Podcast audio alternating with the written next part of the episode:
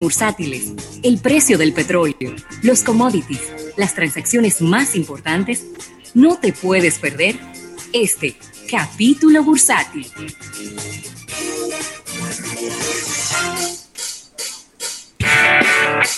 Bueno, Rafael, y agradecer este capítulo bursátil al Banco Popular, a tu lado siempre. Y bueno, buenas noticias, bueno, muchas noticias eh, durante el fin de semana que se estuvieron produciendo, algunas buenas, otras no tan buenas. Voy a comenzar con las notas buenas para dejarlas detrás. Y es que uno de los, bueno, uno no, el detallista, la tienda detallista más antigua de los Estados Unidos, la tienda por departamentos más antigua de los Estados Unidos, Lord and Taylor, acaba de pedir protección por bancarrota, por bancarrota a esta se une. ¿Perdón? A esta se une Men's and Warehouse. Sí. También. Pero que lo, la implicación de, de Lauren Taylor, porque vamos a ver muchos, vamos a ver muchas bancarrotas, muchas empresas pidiendo ayuda por bancarrota. Eso, eso es indudable. Pero eh, lo lamentable de este caso es que es, fue la primera tienda por departamentos es una tienda fundada en Manhattan por dos inmigrantes ingleses en el 1826, Rafael. Sí. Es una, una excelente muestra de un ícono. de un ícono de lo que es el, mundo detallista. Eh, ya Neymar. además, además recuerdo y disculpa Ravelo, sí. eh, Lauren Taylor de la Quinta Avenida es un clásico. Bueno, era. Digo, era, o sea. Bueno, está abierta todavía, pero que dentro está de abierta, pero lo que te digo que es un clásico, o sea, había que hacer la parada ahí eh, una tienda, cada vez una tienda, una tienda por departamento de artículos de lujo y, y, nada, Rafael, siguen siguen cayendo las las tiendas físicas frente a este fenómeno eh, de la pandemia del coronavirus en todo el planeta, en Estados Unidos, sigue este tema. Yo te voy a decir lo siguiente, Ravelo. No sé cuál será la fórmula, no sé cuál, cuál va a ser el método, quizás me puedas ayudar ahí. Pero Estados Unidos debe ir al rescate de todas estas empresas, de todas, de todas, porque lo que está ocurriendo, Ravelo, es que no están cerrando aisladamente. Es una serie de cadenas que están cerrando. ¿Y qué van a hacer entonces? ¿La van a dejar cerrar todas? Yo no de verdad que. Eh, a ver, yo sé que, eh, yo sé que eso es un tema meramente comercial que el Estado norteamericano no puede estar asumiendo. Sí, pero el Estado, eh, el Estado salió, el Estado salió a rescatar las pequeñas empresas. Sí, claro. ¿Y por qué no puede rescatar las grandes? Pero las grandes hay que rescatarlas también. A verlo, porque es que se va a caer el país. ¿Qué vamos a hacer entonces? Está complicado. Está complicado porque que los, los más importantes retailers están en muy graves problemas. Muy graves problemas. Y ya el discurso de el discurso de vamos a echarle la culpa a Amazon, ya eso se cayó, ¿eh? Hace mucho.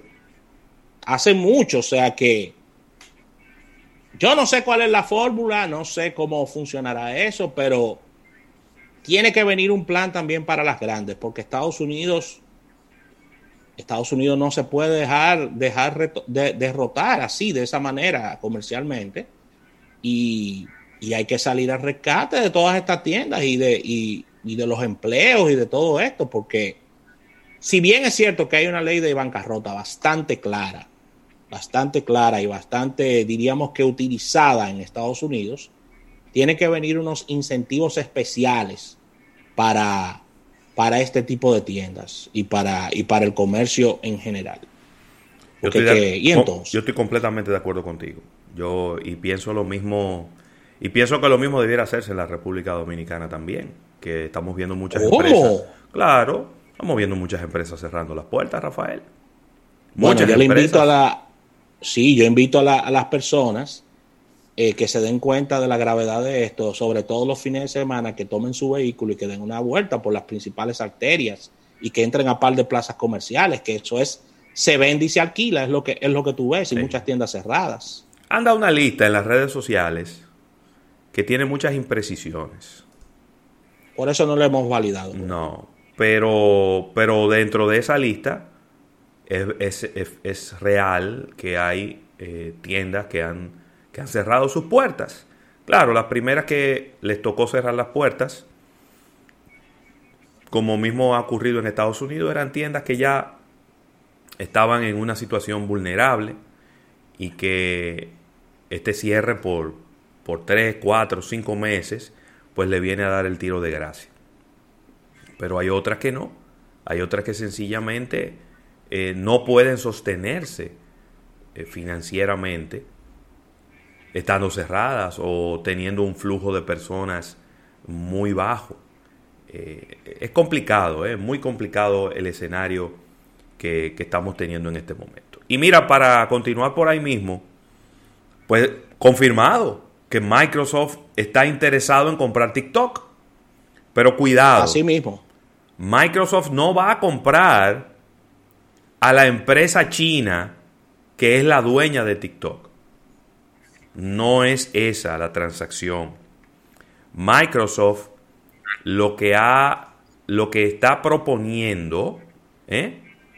es comprar las operaciones en Estados Unidos. Y desde Estados Unidos se maneja el servicio de Canadá, de Australia y de Nueva Zelanda. Es decir, que ese sería el espectro que quedaría bajo la sombrilla de Microsoft. Recuérdense que la empresa dueña de TikTok se llama ByteDance y tiene otros productos y bueno, hay que ver cómo funcionaría esto, Rafael. ¿Cómo funcionaría esto? Si esto es que van a instalar los servidores de lo que ocurra en Estados Unidos, Canadá, Australia y Nueva Zelanda en Estados Unidos, y esos servidores, TikTok en China no tendrá acceso o tendrá un acceso limitado, porque no es, eh, no es la empresa completa que, la que van a comprar. A mí me parece una solución brillante por parte de TikTok que sabiendo el gran éxito que ha tenido en Estados Unidos y Canadá, por no hablar en el resto del planeta, porque la República Dominicana TikTok es por mucho la red social de mayor crecimiento en este momento. Pero me parece brillante de Microsoft, pero mucho más de TikTok, decirle, pero vamos a hacer algo. El presidente quiere prohibirnos esto. Vamos a venderte las operaciones de los Estados Unidos a ti a ver qué es lo que él va a decir. A ver si él va a decir que Microsoft, empresa estadounidense, ícono estadounidense de tecnología, le está pasando datos al gobierno chino. A ver si él llega a ese nivel de decir que, que, Microsoft también es una traidora de la patria o algo que se le parezca. Bueno, lo que sucede es lo siguiente, o sea, no, no tengo la profundidad de la ley, con relación al tema de, de la prohibición de negociación con, con empresas chinas. Si bien es cierto, está esta eh, empresa, pudiéramos decirlo de alguna manera, este franquiciador, para que la gente entienda, de Estados Unidos, es como un between. ¿Es un socio? Porque él le está comprando, está comprando sus operaciones en Estados Unidos. Estaría comprando, ¿no? Sí, lo que sucede es que ya inmediatamente ya hay, ya hay dos funcionarios que salieron importantes de la Casa Blanca poniendo chembita con relación a esa negociación. Entonces vamos a ver, vamos a ver qué puede, qué puede significar esto para las relaciones con, de Microsoft con, el gobierno, que acaba de dar un, golpe eh, bastante, diríamos que significativo desde el punto de vista sobre todo mediático a TikTok prohibiendo esta red social en todos los dispositivos eh, gubernamentales y federales, ¿no? Entonces, por un tema de seguridad nacional. Así que, si tú me preguntas, yo no sé qué podrá, qué pueda ocurrir eh, con relación a esta transacción. van a sentar. Satya Nadella se va a sentar con Trump y le va a decir, oye, tú tranquilo, que nosotros somos tus ojos aquí. De aquí no va a llegar nada al gobierno chino. Nosotros le vamos a filtrar todo. Tú tranquilo, vamos a dejar que la gente se entretenga con TikTok. Vamos a dejar que la gente se entretenga con TikTok mientras tú estás haciendo todo tu lo que era. Y, y tú tranquilo que nosotros vamos a hacer tus ojos aquí. Oye que te lo estoy diciendo. Esa transacción va. Y Microsoft va a tomar el... control. Olvídate de eso. ¿Cuál es el valor de TikTok para Estados Unidos o para, diríamos, el valor que se pudiera estar pagando? Ni idea, ¿eh? No, ni idea. Porque recuérdate que, recuérdate que TikTok tú no lo puedes partir por pedazos. Y eso es lo que ellos están haciendo. Ellos están partiéndolo por pedazos. Porque las operaciones en los Estados Unidos, eh, Canadá, Australia y Nueva Zelanda son una cosa. Y las operaciones en el mundo entero es otra. TikTok tenía un valor que creo que andaba por los 15 mil millones de dólares. La última vez que lo escuché, me imagino que debe haber aumentado bastante después de eso por la cantidad de usuarios diarios, la cantidad de videos que la gente está subiendo. Eso, eso va muy bien, pero a mí me parece un movimiento brillante. Lo permita el gobierno de los Estados Unidos o no lo permita. El movimiento corporativo es brillante. Bueno, vamos a ponernos adelante. El hombre puede prohibir las redes sociales en los Estados Unidos. Prohibirla completamente, ¿verdad? Vamos a buscar un socio en los Estados Unidos que quite la excusa de que nosotros le estamos dando datos al gobierno de China. Si Microsoft está en el medio, nadie puede ponerse excusa. Nadie puede ponerse excusa. Porque ya, tú, tienes, ya tú tienes una empresa gringa en el medio. Sí, Microsoft es corazón americano. Pero ven acá. Prácticamente todas las máquinas en Estados Unidos tienen Microsoft. Pues te estoy hablando, papá. Y una de las empresas, una de las empresas más supervisadas en el planeta Tierra se llama Microsoft. No de ahora, desde los años 90, cuando ya ellos estaban luchando por estos temas antimonopolio con el sistema operativo Windows y con las computadoras y todas esas cosas. Mira, le, preguntaron algo a, a, Bill Gates y solo respondió, así me enteré de que la quieren comprar. Sí, pero Steve Ballmer... diciéndole, yo no, te, yo no tengo que ver con eso ya. Pero Steve Ballmer sí. Steve Ballmer dijo que a él, que a él le gustaba la transacción y que él estaba de acuerdo. Sí, claro, bien por, bien por él. Tú sabes que Steve Ballmer estaba hasta el otro día ahí. Sí, claro, claro, Steve Ballmer, claro. Eh, ya su dinero él lo, lo colocó en otras inversiones es una persona amante del deporte, comprando equipos, NBA, todo eso. Y lo que diga Steve Ballmer está bien. Pero venga. Nos tiramos en el CES ahí para un par de discursos de él. Sí. Como medio, le gusta como medio el show a él. Sí, sí, sí, sí. como medio así. Le gusta como el show. Siempre, siempre. Él salía como con una euforia. Como chistoso. En, todas esas presentaciones salía con una euforia, salía disfrazado. Sí, sí, sí, sí. No, y como chistoso. Digo, con esa cuenta bancaria cualquiera lo fuera. Bueno, yo no. Eh, la sonrisa, yo tuviera una sonrisa del guasón. No, personas de éxito, claro que sí.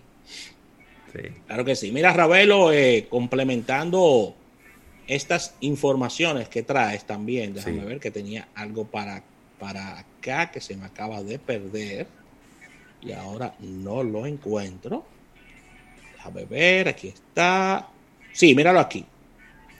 Eh, Google está haciendo una, una transacción en el día de hoy y está adquiriendo el 7% de ADT, que es una empresa de seguridad para el hogar. Muy famosa.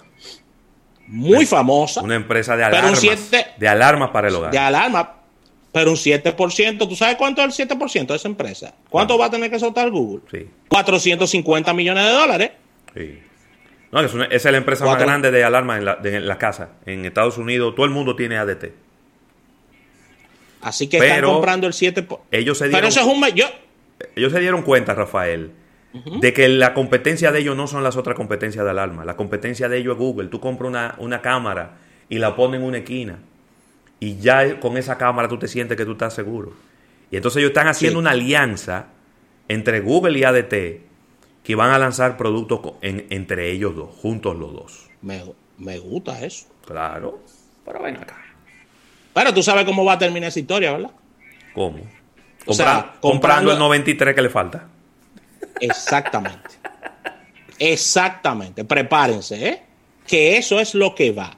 Yo no conozco una empresa donde Google participe que no terminen comprándola. Yo no conozco eso. Wow. Yo no conozco eso. Ellos terminan comprándola.